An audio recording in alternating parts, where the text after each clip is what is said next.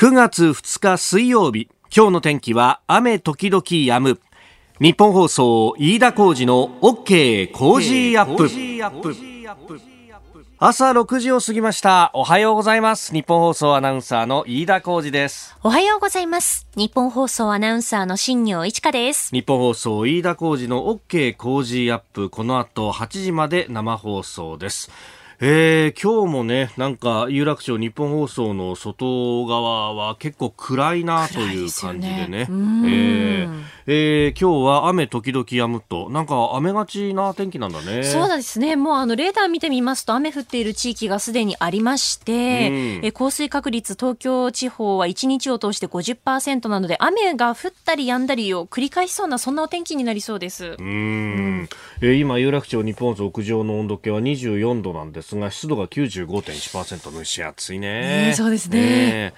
さあ、あのー、今週は月曜日が8月31日で、まあ、あの、いつもだと8月31日は夏休み最後の日なんていうふうに形容されます。で、9月1日、昨日は防災の日と、えー、いうことで、えー、これが終わると9月2日となりまして、まあ、9月2日というとですね、まあ、とりあえず特に何もないという感じの日だったりするんですが、えー、実は、あの、今日という日は、えー、歴史上では結構重要な日でもありまして、えー、この日はですね、東京は湾上で、えー、アメリカの戦艦ミズーリ号の上で、えー、第二次大戦、先の大戦の日本の降伏文書の調印式が行われた日であります。ということはですね、えー世界史上であるいは国際法上で見ると、うん、この日こそが、えー、終戦の日に当たるということになるわけです。はい、もちろん、そのポツダム宣言のね、えー、受託というものはその前に、えー、すでに打電をしていて、で、それに応じての交渉というものがありましたが、えー、正式に文書として調印したのはこの人。えー、いうことで、えー、足掛け5年にわたったあ先の対戦、まあ、あの日米戦がですね、えー、完全に公式に終了したというところでありましたでこの日を境にして、えー、以後、えー、1951年の9月、えー、対日占領講和条約の対日講和条約の調印までいわゆるサンフランシスコ講和条約の、えー、調印によって、まあ、日本の独立が回復されるというところまでは、えー、連合国の占領下にあったということです。まあ、戦後、えー、一貫してこの国際的な協調の中で日本は生きていくリベラル国際主義というものの中で生きていくということで、この75年間来たわけですけれども、で、ここでですね、この、あの、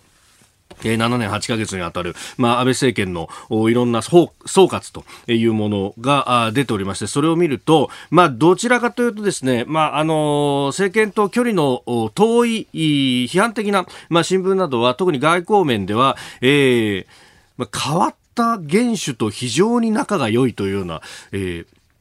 報道は結構ありました。まあ、例えばそのアメリカのトランプ大統領だとか、えー、あるいはトルコのエルドアン大統領だとか、ロシアのプーチン大統領だとか、権威主義的である意味の独裁主義的、孤立主義的な人と非常に仲が良いと。で、あの、今日のですね、えー、あたりの毎日新聞のオピニオンなどでも、まあ、あの、指揮者の方がですね、えー、安倍さんもその系譜にあるのだというような、えー、書き方をしていて、ええー、と思ったんですが、というのもですね、昨日あたり、あの、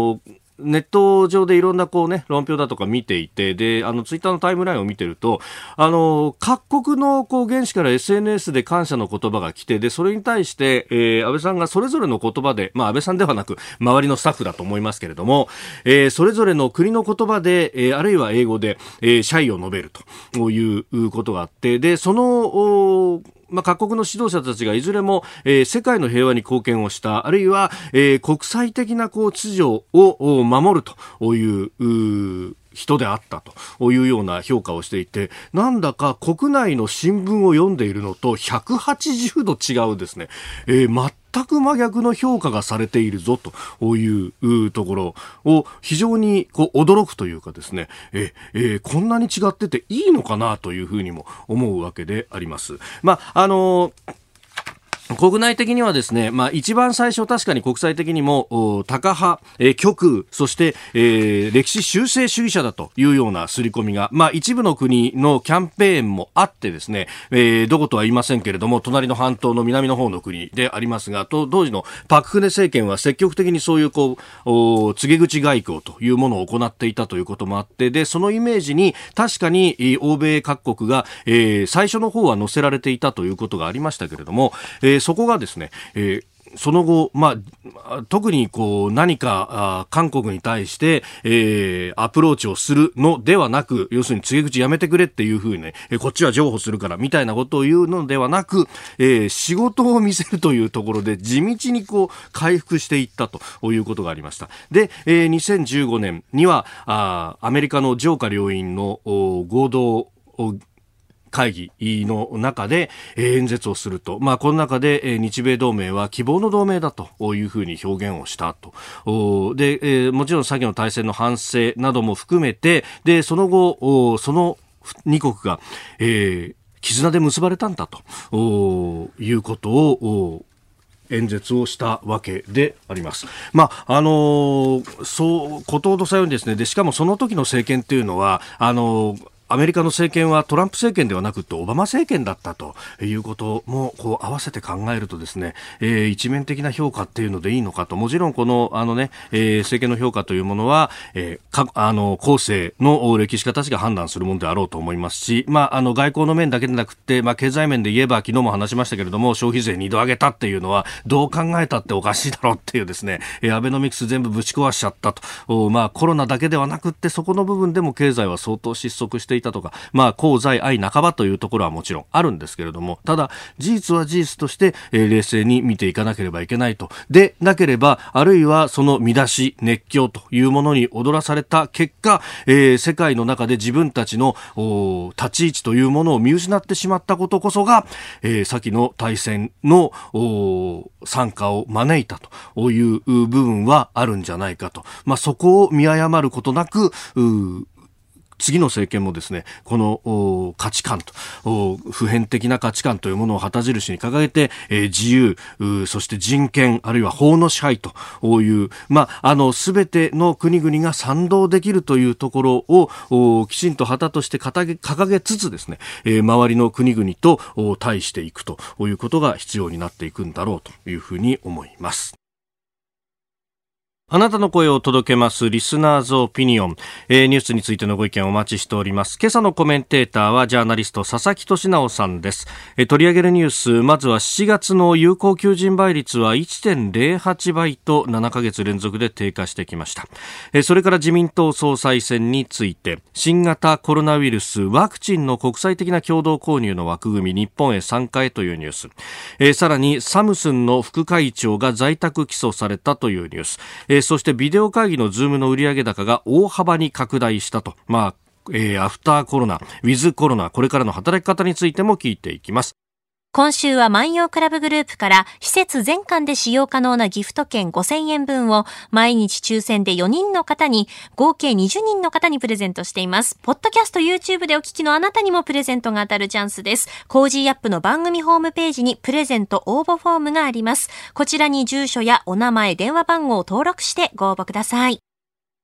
ここが気になる、まあ、あの、新聞の一面はですね、今日はもう、あの、総裁選一色と、まあ、ここのところずっとそうなんですけれども、で、昨日は石破さんと岸田さんが、まあ、出馬の会見を行ったということもあって、まあ、そこで、あの、少し政策についても話をしたので、まあ、それを表にして乗っけてたりする新聞もあります。で、まあ、経済の部分を見ると、えー、岸田さんは、まあ、短期的にはお金出すのも仕方ないけれども、長期的には財政健全化が必要だと、まあ、あの、いつもながらにですね、えー、とにかく国の借金を返すんだという主張をしてらっしゃいます。で、あの、石破さんは消費税に関しての言及もありましたけど、まあ、あの、下げるのもやぶさかじゃないけど、そもそもどういう税金だったかみたいな話をしていて、まあ、あの、過去の言動などを見るとですね、えー、金融緩和であったりとか財政出動には非常にこう、あの、懐疑的な方でもいらっしゃるということがあるんで、えー、そういう面で、まあ、岸田さんんにしろ石石破さんにしろ、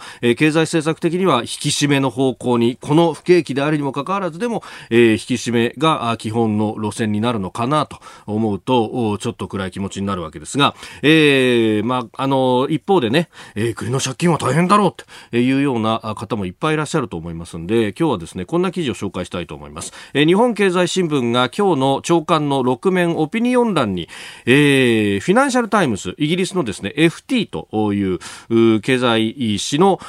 翻訳を載せておりますで今日はですね珍しく東京支局長のロビン・ハーディングさんという方が書いた公的債務急増に臆するなという記事が出ております。これね、あの、普段日経の経済面とか、総合面に書いてあることと真逆なんでびっくりするんですが、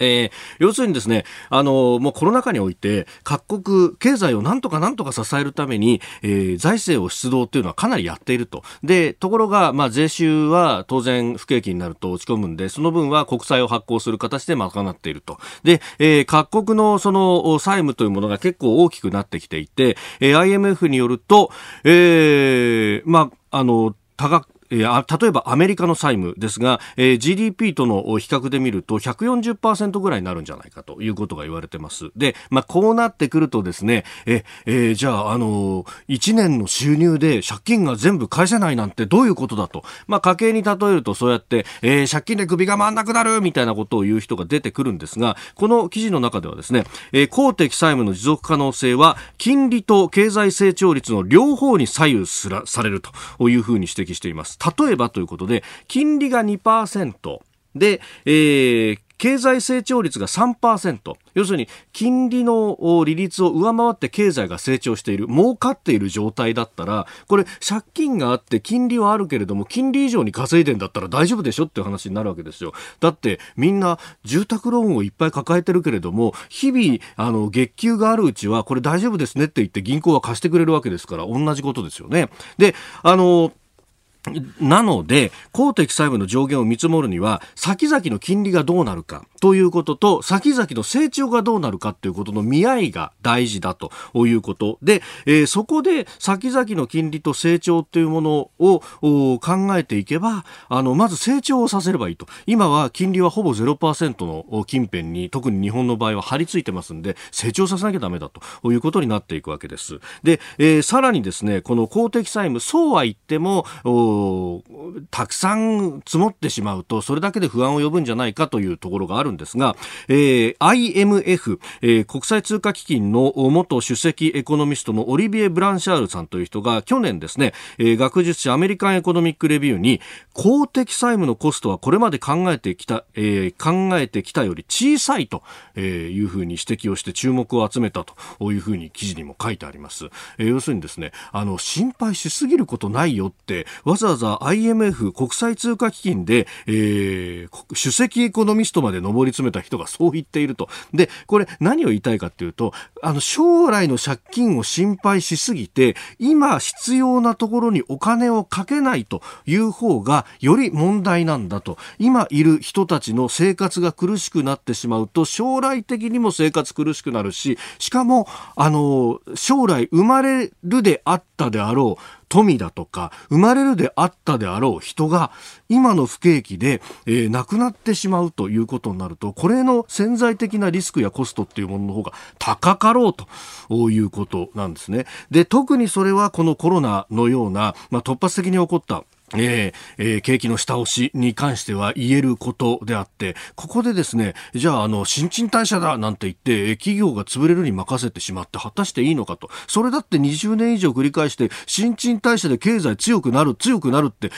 日本は言われ続けてきましたけど、結果強くなりましたかっていうようなですね、この20年、30年の反省は、ぜひ、えー、総裁候補の皆さんも生かしていただきたいと思いますし、えー、我々のようなですね、氷河期世代というものを二度と作らないように若者が路頭に迷うということがない社会を作っていきたいなとつくづく思います。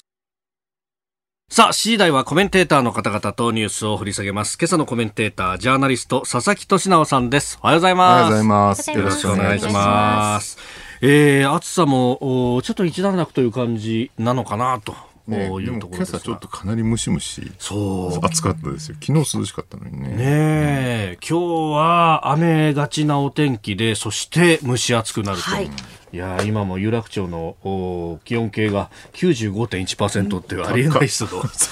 これはちょっと、これはこれで逆にね、体に応えるなと。ね。え。えー今日も一つよろしくお願いいたします。ここで番組からのお知らせです。来週9月7日月曜日からのコージーアップは特別企画です。題して、コロナ、経済、外交、災害、そして日本を守れる次の総理は、徹底討論、コージー専門家会議。6時15分頃と30分頃にもコメンテーターが毎日生で登場ということで、えー6時台からほぼ2時間、えーぶっ続けでコメンテーターに登場していただきます。混迷する今の日本、そして今後、えーさらに復興の秘策をみんなで考えます。7日月曜日はジャーナリストの須田慎一郎さん。8日火曜日はジャーナリストの長谷川幸宏さん。9日水曜日は数量政策学者の高橋洋一さん。10日木曜日は自由民主党参議院議員青山茂春さん。11日金曜日は外交評論家の宮城邦彦さんです。千葉の美味しいお米、コージー米の新米5キロもドーンと100人の方にプレゼント。来週9月7日月曜日からの OK コージーアップは、コロナ経済外交災害、そして日本を守れる次の総理は、徹底討論コージー専門家会議、どうぞよろしくお願いいたします。7時台はコメンテーターの方々とニュースを掘り下げます。では、最初のニュース、こちらです。7月の有効求人倍率1.08倍、7ヶ月連続で低下。厚生労働省は昨日7月の有効求人倍率が1.08倍になったと発表しました前の月を0.03ポイント下回る7ヶ月連続の低下となっています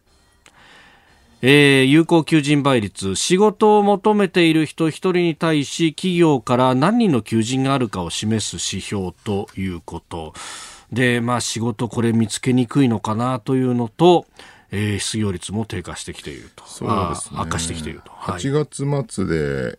コロナの解雇雇い止めがええ。5万人余りと、うーん。えー先月末がてか7月末が4万人だったのでわずかはい。1ヶ月で1万人なんですけど、これ厚労省の数字で、ええええハローワークとかにね、はい。相談しに来てる数だけだから実際にそうじゃないいわゆるもう就職諦めちゃったはい。人とかね失職そういうのも含めると多分相当多いだろうなっていううね。そですよね。これがまあいつまで続くかちょっとまだわからないっていう状況なんですよ。ただね、僕ね、この雇用の問題見てるといつも思うのは、はい。なんでメディアはこんなに雇用に関心が低いんだろうか。例えば、安倍政権、まあね、終わってしまいますけども、はい。これに対する評価って、まあいろんな記事が出てるんだけど、え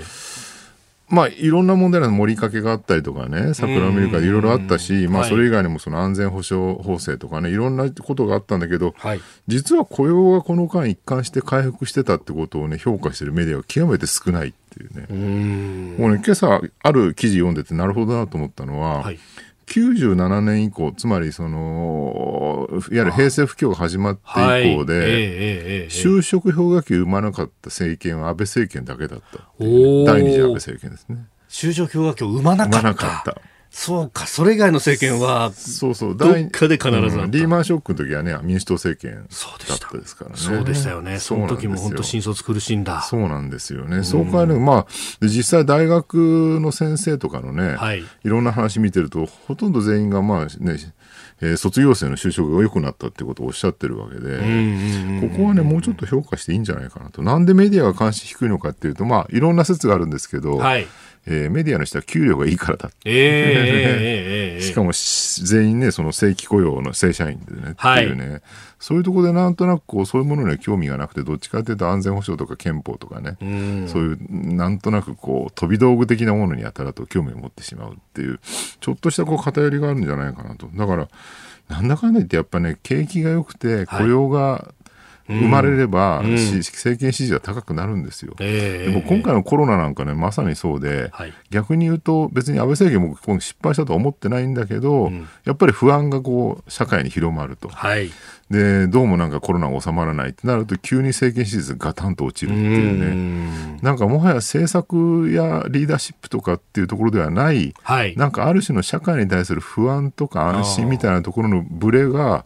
ある意味政権支持率のこのね、工程を生んでるんじゃないかなって気も若干しなくもないんですよね。まあ、そこまで言い切っちゃうとね、じゃあ政治の役割は何なのかっていう、はい、根本的な問題にいっちゃうんだけど。でも確かに経済って言葉はもともと形成催眠、ね、ね、あの、民を救うという意味があるから、その、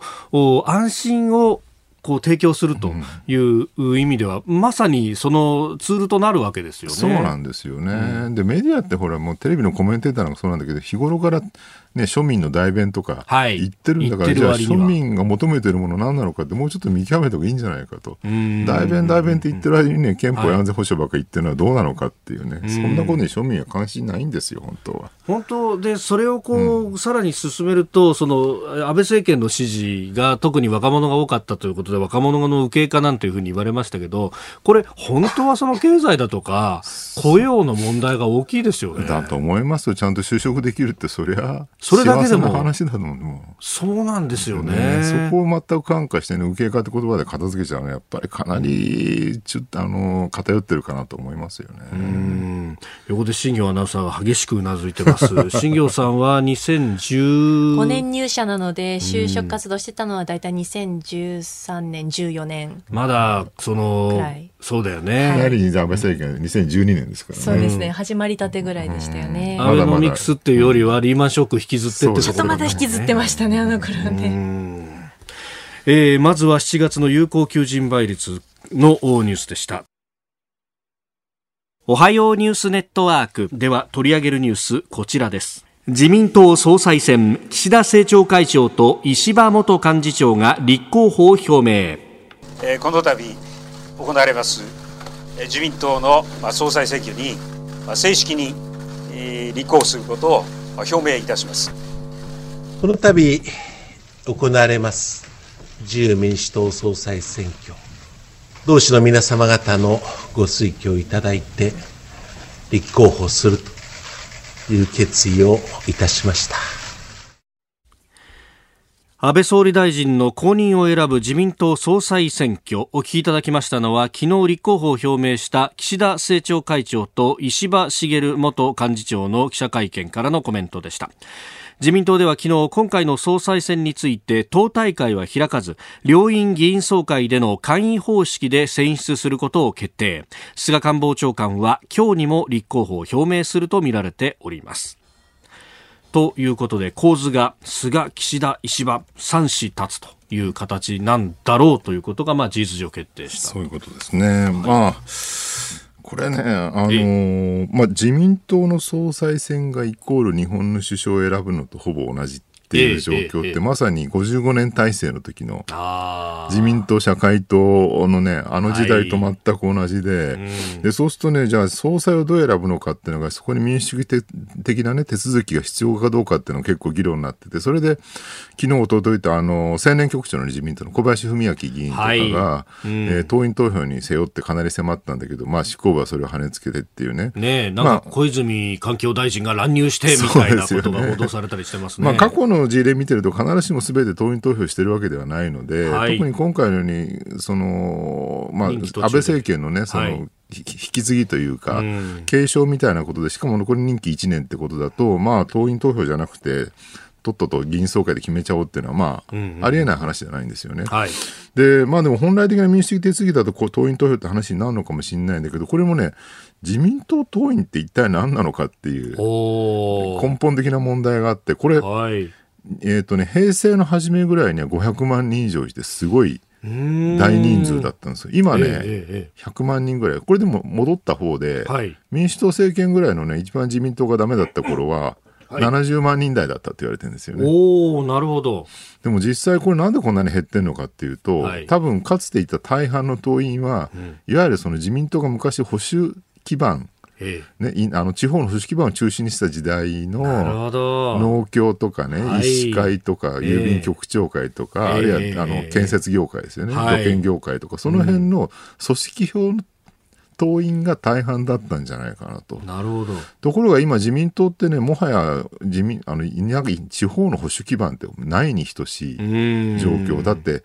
例えば戦争終わった頃ね、はい、農業人口って日本3000万人いたんですよ。人口9000万人ぐらいで3000万ですから3分の1は農民だった。で、これ今ね、農業人口200万人切ってますからね。そんなに少なそう。なんですよ。だからいわゆる地方の保守基盤っていう幻想はもはや消滅していて、完全に風に頼るですね、その時々の、もう都市政党になってきてると。で、実際自民党って、これよく言われてんだけど、ええまあ保守政党な顔はしてるじゃないですか。はい。ね、うん。安倍さんが年末年始に読んだ本に百田直樹さんの本出したりとか、はい。なんとなくまあすごいこう高派なイメージってちょっと顔見せてるんだけどあとまあ憲法改正草案とかに、ね、基本的人権よりも秩序が大事みたいなこと書いてあったりとか、はい。でも実際に中見てみるとこのね第二あの第二次安倍政権でやってきた7年8年の間のはい政策って大半リベラル政策なんですよね。うーん。女性輝く女性だったりとかね働き方改革だとかも含めて、ええええでもちろん安全。全保障法制がね、はい。いわゆる右翼的だっていう人もいるんだろうけど、あれは僕はね、もう完全に今の世界の情勢を鑑みれば、えーこっちに舵を切らざるを得ないっていうのは、はいこれね、野党が政権取ろうがなんだろうが同じ方向に行かざるを得なかったと思うんですよね。うんうんうんそういう意味で言うとね、僕ね、自民党ってもはやもうリベラル政党なんじゃないかと。ああ。確かに、あの、労働組合に代わって、企業側に賃上げを交渉しに行ったりしましたからね。そうなんですよね。毎年毎年。昨日ね、あの、テレビ朝日のアベマプライムに、僕毎毎週出てるんですけど、ええええ火曜日に、はいあの、石破茂さんが。生で登壇、登場していただいて、なるほど。で。もね、憲法改正審、あれ2012年の、はい。えー第二次安倍政権始まる直前のそうでしたね。野党時代に作った草案で結構過激で、はい。要するに家族はね、その全ての中心であるみたいなことが書いてあったりと基本か、単位とかね。ね、で、自由とか人あの権利みたいなものは、えー制限が必要で、ある程度秩序が優先するんだみたいなのが書いて、ちょっとかなり保守的な強さがあるんですよね。国防軍ということも明記そうなんです、はい。であれに対して石破さんどうなんですかって聞いてみたら、いやあのーあの草案はそのままで別に変わってないですって言うんだけど、はい。でも石破さんご自身の考え方はあの時と今と変わってませんかって聞いたらうん変わってますねみたいなこと。おーちょっとボソッとおっしゃっていて。ああ、そうなんですね。でほら近年稲田さんがね LGBT や選択的式夫婦別姓、はい。い言及してたりとかあと石破さん自身もね選択的夫婦別姓 OK だとか言ってるわけなんですよ。ん。そうするとね実はもう中身はねどんどんリベラルの政策を取り込んでるこれ自民党のその縫えみたいなところ本当に強くて、はい。それこそ55年体制の昭和の時代もね、ええええ結局、ね、保守政党でありながらい。社会的分配みたいなものを、その田中角栄式のね、はい。地方の公共事業で実現したみたいな、要するにもう何でも右も左もやること全部取り込んでしまうので、もはや野党の出る幕がないっていうことをやり続けてきたわけですよ。それがね、今のこの、ね、21世紀になった自民党もやっぱり引き継がれていて、やっぱり中身は僕リベラルなんですよね。そうすると、この自民党の総裁をどう選ぶかって話なんだけど、さっき話したように結局今の自民党党員って。なんかいるのかいないのかよくわからない。そうか。でもそうすると、まあメディアは結構こう批判的なところは、えー、党員投票をやらないから、非民主的な決め方だっていうふうに言いますけど、100万人足らずの党員で決めるっていうこと自体が、だって日本人口の100人に1人もいないんですよ。そういうことになりますね。そうなんですよね。しかもその、今の自民党党員って結局ね、その、党執行部が、はいえー議員に対して、お前ら何とかして党員集めろとかってね、ん。一、人1000人だとかやって一生懸命集めてるわけです。そうすると下手するとね、結構肩代わり。党員費をね、えーっと、年間4000円でしたっけ、はい年間4000だそうですが、はい。あれを出したりとかしてるわけで、そうすると実質なんか有名無実な感じもしなくもないと。でもまあ自民党ってでもこうやってね、はい。党内のある意味派閥の争いうんではい。民主主義を実現してたってのは55年体制を振り返った時によく言われてるわけなんですよね。ね。はい。昔派閥政治ダメだ、けしからんと、これを打破しろって言われてたんだけど、結果的にあの、もう野党じゃなくて自民党内のはい。パワーバランスこそが民主主義の礎だったっていうね。ええこれがいいか悪いか別にしても、まあそういう現実があったわけですよ。はい多分ね、その状況に今やまた戻りつつ。あるのかもしれないよねと、自民党がね。そうするとね、この中でじゃあ石破派とかね、岸田派とか、えー清和会とかあって、で、それぞれがどういう形でね、そのパワーバランスをとって、えー多様な価値観とか多様な世界観のこうせめぎ合いでね、え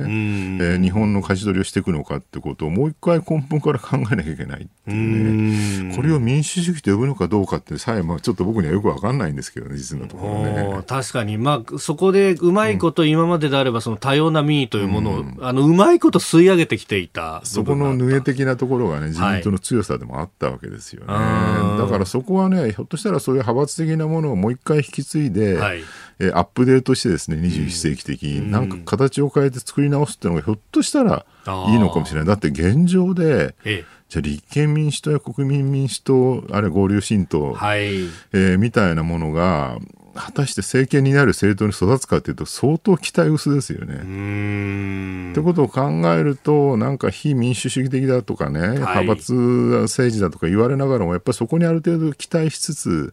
そこで良いねその民主主義社会というか良い日本の勝ち取りが生まれてくることをまあ期待するしかないのかなっていう感じはちょっとするんですよね。本当逆説的に言えば自民党を割らない限り政治が大きく変わるとなさそうだと思うんですね。そうなんですよね。続いて教えてニュースキーワードです。サムスン副会長を在宅起訴。韓国の検察は昨日サムスングループの事実事実上のトップであるサムスン電子のイ・ジェヨン副会長を株価操作などの罪で在宅起訴しました。イ・ジェヨン副社長は副会長は2015年のグループ傘下2社の合併に絡んで会社の株価を不正に操作したとの容疑が持たれておりまして、検察が6月に逮捕状を請求したものの不起訴となっておりました。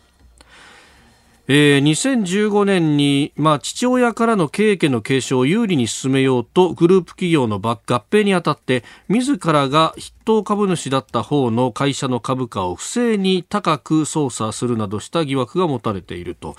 いうことであります。まあ、あの裁判所はあ逮捕状を請求されても拘束する必要性について説明が不足しているとして今年6月に棄却をしていたんですが、うん、えー、在宅起訴に踏み切ったと。これ日本あのねサムスンの韓国における立ち位置ってものすごい、日本では想像もつかないと思うんですけど、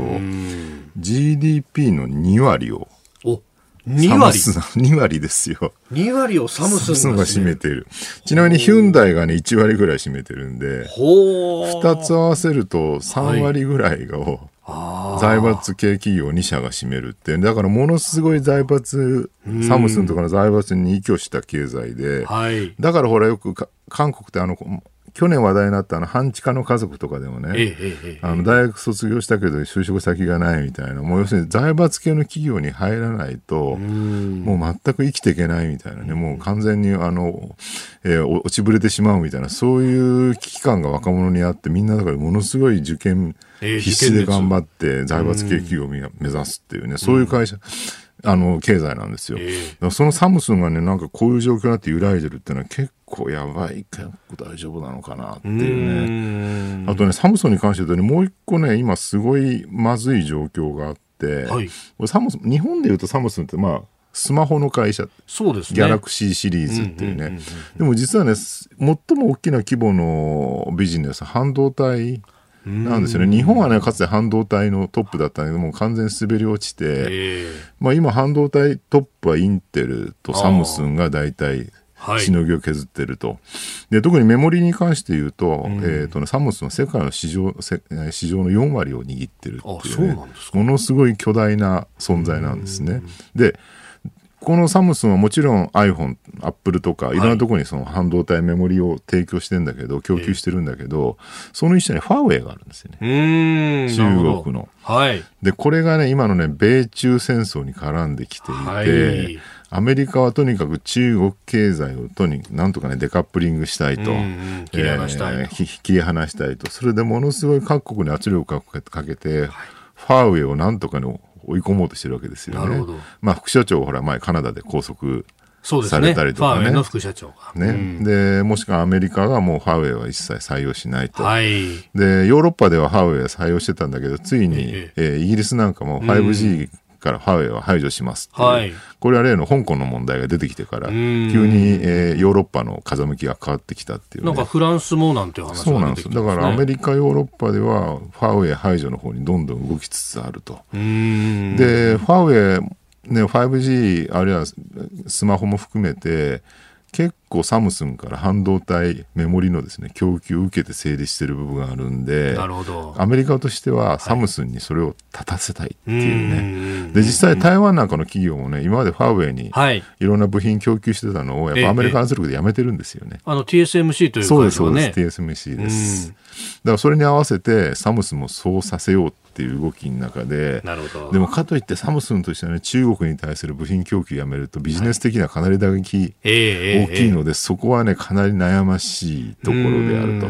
で、韓国政府としても、はいもちろんアメリカの顔色を伺わなきゃいけないんだけど、今までずっとそうだったように、やっぱり中国とアメリカの間でなんとかうまく立ち回りたいっていうね。そうですよね。経済は中国、安全保障はアメリカと。で完全に中国敵回しちゃうと、はいもう一時ほら韓国にね、ええあのー観光客よこさないみたいなそうですよね。話が起きてきたりとうか、ん、あのサードというミサイル防衛システム入れたときに報復だって言ってそうなんですよ。あんなことされたらまた息の根止められてしまうので、うん中国の顔色を伺わなきゃいけないと。はい。だからこの狭間に立ってね、韓国政府並びにサムスンは一体どうするのかっていう、ね。なるほど。まあ、そんな中で韓国政府側はどちらかというと今のムンジェイ政権は財閥叩きっていうとそうころでなんですよね。このサムスンを追い詰めようとしていると。うんだから韓国政府、アメリカ、中国っていうね、この三つどもえの中で、サムスンって微妙に舵取りむちゃくちゃ厳しい状況に今、ええ追い込まれているという。しかも財閥って結構このトップの権限って絶大だって言いますよね。絶大ですよねなのにここで在宅起訴されて身柄取られたりなんかした日には、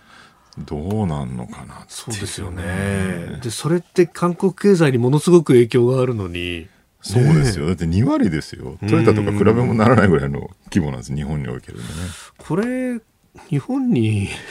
来たりしませんかね？日本にサムスンが移転。いや、すごい、すごいことになりますが。ねえ、でも、本当、まあ、そんなことはないと思いますけど、いや、なんで政府僕らこんなに貢献してるのにいじめんだよって、サムスン側としては思うかもしれませんよね。もう完全にね、経済がもはや安全保障の道具になってしまってるっていう状況を如実に示しているのが今回のそのはいサムスンの問題だと本当に思いますね。えーサムスン副会長在宅起訴、今日のキーワードでした。さあ、メールやツイッター、ニュースについても様々いただいております。えー、こちらはですね、ポコタン、ポタコンさんですね。えー、世田谷区の方、メールをいただきました。えー、日本のマスコミは天気予報みたいですね。外れたことばかりを強調して当たっても知らん顔。えー、これほど外交をやった総理っていうのは過去にはいないと思います。対中、対韓、対北、北朝鮮ですね。冷静だったんじゃないかと思います。だからこそ向こうが余計イラついたんじゃないかという指摘です。海外メディアの報道を見てると、あの外交安全保障についてはやっぱり評価すごい高かったですよね。安倍政権に関してはね。で唯一なんかもはや西側諸国トランプとかのアメリカがいっぱい出てくる中で、はい。リベラルな、ね、勢力として実は安倍さんが一番だみたいなねそういう評価にもなってるわけで。ね、あの、タカ派だって国内で思われていた人たちが、実はリベラル、外交でもリベラル国際主義を 貫いていたという皮肉ですよこのね。内外の差は一体何なのかっていうう。ん続いて、ここだけニューススクープアップです。この時間、最後のニュースをスクープアップビデオ会議のズーム、5月から7月の売上高が1年前の4.6倍に拡大。ビデオ会議システムズームを運営するアメリカの IT 企業ズームビデオコミュニケーションズが今年5月から7月までの売上高が前の年の同じ時期と比べおよそ4.6倍になったと発表しました。新型コロナの感染拡大に伴う在宅勤務などが業績を押し上げたということです。えー、8月31日に発表されたということですすけどごいですよね、すごい4.6倍ね、まあ、こんだけオンラインミーティングとか在宅勤務が、ね、定着してきたってことだと思うんですけど、ただ、まあ、4月ぐらいからね、オンラインっていうか、そのリモートワークに移行する会社が増えて、3ヶ月、4ヶ月やってみるとね、結構最近よく耳にするのは、ええ。やっぱね、完全リモートワークだと、いろいろ問題が多い。おー100%は無理なんじゃないか。例えばね僕の知り合いのある会社で聞いた話では、はい。部下のメンタルがちょっとやばくなったりとかしてるケースもあってでもズームでね、上半身のちょっと荒い画像で見てるだけだと、はい。表情の変化とかね、体のなんかこう仕草の変化とかで気づかないっていうね。確かにそうですで、ね。ある日突然ちょっと鬱っぽくてみたいなことを相談されて、えーってびっくりしたみたいなね、話をね、二人ぐらいから聞きましたね。あでその一人はね、なんかね、えー自宅にから通勤してる、通勤で自宅から仕事で仕事してる女性の20代の社員なんだけど、おじいちゃんおばあちゃんが同居してて、でおじいちゃんおばあちゃんコロナにかかっちゃいけないっていうんで、外出しないと。で自分ももし外出して外でコロナのウイルス拾ってきて家に持って帰ってきちゃったらん。おじいちゃんおばあちゃんに移すかもしれないんで怖くて自分も外出してないと。で100%リモートワークなんで3ヶ月ぐらいね、ほとんど家にこもりきりで仕事してたらなるほど。やっぱりちょっと鬱っぽくなっちゃったみたいなね。で外出してないとねそうなっちゃうんですよね。はいでそこになんかほらケアとかちゃんとすればいいんだけどなかなかねオンライン会議だけだとそこしきれないし。ですね。あとちょっとこう隣の席にいると、ね、これちょっと教えてくれるってちょっと相談できるじゃないですか。でも、はいい、ちいちね、じゃあすいません、この子聞きたいんで、おズームちょっとまず開いてみたいなことやっ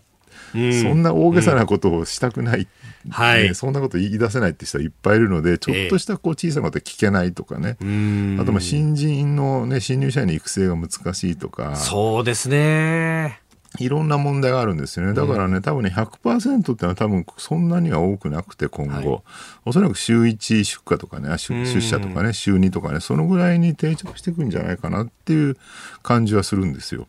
でね、僕ね、もう一個ね、今回のね、このズームの話とちょっとずれるんですけど、興味持ってるのは、はいパソナの話。ああ。淡路島にはい。本社機能を能ね、移転して、今まで都心にあったんですけど、なんと1000人ぐらいはい。移動させるっていう。なんか本社機能全部で1800人ぐらいいますけど、1000人ぐらい移動させちゃうと。ねえいやなんか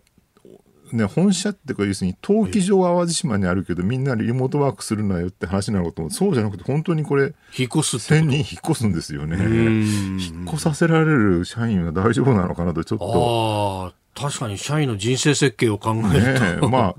えねね住宅費安そうで良さそうだけど子供の教育どうするんだとかねんいろいろ考えると大変は大変そうなんだけどでも一方でねはい地方の側から見るとええ、1000人東京からやってくるってこれインパクトむちゃくちゃでかいですよ。そうですね。おそらく、まあ、パソナの給料どのぐらいかもしれないですけど、地方よりは相当、ね、平均給与高いはずで、パソナぐらいの企業になると、それがね、ドカンとはい、やってくる。やってくると。淡路島って、一番中心の町は洲本っていうあね、あ洲本市なんですけど、はいあそこに人口4万人ぐらいで、んさっきちょっと調べてみたら、えー洲本市議会、はい。議員定数23人、おー。800票ぐらいではい。当選してんですよ。あ、とそうですかいうこと。は1000人やってきたら1人ぐらい議員出せるよねそうですね。そのぐらいになりますね。政治的なパワーにも十分なりうるかな確かに。で、洲本みたいなこう大きな市だったら、あの議員を出すぐらいですけど、これがあの町とか村レベルになったら、下手するとし首長もそうですよね。首長の議会のこう過半数も取れちゃうみたいな。昔それをねオウム真理教が田舎でやろうとして大問題なってことがあるんだけどそうか。住民を移してねそうか。だから住民票を移させないみたいな抵抗したりとかしてそれってあの憲法的にどうなのかとか言って議論になったりしたことあるんですけどね90年代にうね。でもまあパソナはオウム真理教とは全く関係ないのええで、ええなんかそうやってひょっとしたら地方ではい。政治的な力も含めて都会からなんか、ね、何らかのこうボリュームのあるゾーンが移行移動していくっていうのはなんか今までない現象で、なんかずっとこう10年ぐらいね地方創生とかいろいろやってきたじゃないですか、はい。それのね新たな局面になる一つの、えー思考というか試金石というか新しい試みとして結構面白いかなと。まあ、生かされる人はね、おとんでもないと思ってるかもしれないけど、ね。はい。ひょっとしたらなんかすごいこう、大きなムーブメントを生み出すかもしれない。感じはしますよね。なんというか、今までだったら企業誘致ってやっぱり経済の面重視で、こう雇用を生むとかそっちだけだったけど、ひょっとするとその政治とかも、統治の部分も含めて、こう全体でこうイノベーションのパッケージを作るみたいなそうなんですよね。ところに行こうとする企業が出てきてもおかしくない。そうそうだから今まではね、ほら、工場を作りますと、ところがその工場がグローバリゼーションの中でどんどん海外に移転してもらって、はいえー工場がなくなって雇用が消滅したと。でもう一回なんか今の地方ってやっぱそこまでの発想がないんでもう一回工場誘致できないかなとかねそのぐらいの感じしかないです、うん、あるいはもういわゆる農業ね収納してくれる移住人口増えないかなとか、はい、でもそういう収納もなかなかそんなにしないし人々は、うんうん、かといって今更工場戻ってくるってこともないので、うん、なんとなくこう無策な感じだったんですけどここにね、うん。パソナみたいな、ね、東京の企業が集団で移転してくるっていうね。しかもいわゆる第一次産業第二次産業ではなくて、はい、もう第三次のね、うん、ガリガリのサービス業っていう企業をやってくるってこれはなんか、ね、今までのその雇用を生むための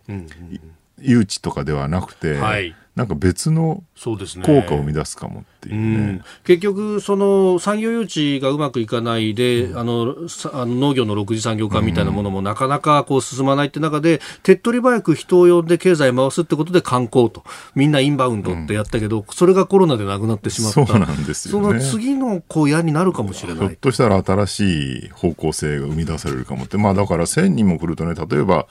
全く新しい町が生まれるわけですよね。ということになります、ね、それに伴って、まあ、よくね、地方移住なんかで言われるんだけど、東京から移住者が増えると、はい、まあ、100人とか50人とかね、えー、そうすると、カフェができる、パン屋ができる、ゲストハウスができる、あとクラフトビール屋ができるとかいろいろやってるんですよ。でそれがもうちょっと規模の大きい形で、はい、いわゆる都市型のサービス業とかね、飲食みたいなのがそこに伴っておそらく淡路島にできてくるだろうし、でそこからなんかひょっとしたらイノベーションの種みたいなものがね、はい、生まれて新ビジネスやる人も出てくるかもしれないしって期待はできるのかなと、まあ、若干ねパソナのこの生かされる線には瞳悟空な感じが個人的にはしないでもない、まあ、直接本人たちに聞いたわけじゃないんで何とも言えない。みんな喜んでるのかもしれないですけれど。はいあとは地元とこうどうこうすり合わせていくかっていうのがありますね、もうね、田舎行くとね、うん、本当にね、地方の伝統的共同体である町内会とかね、はい、農協とか、あの辺の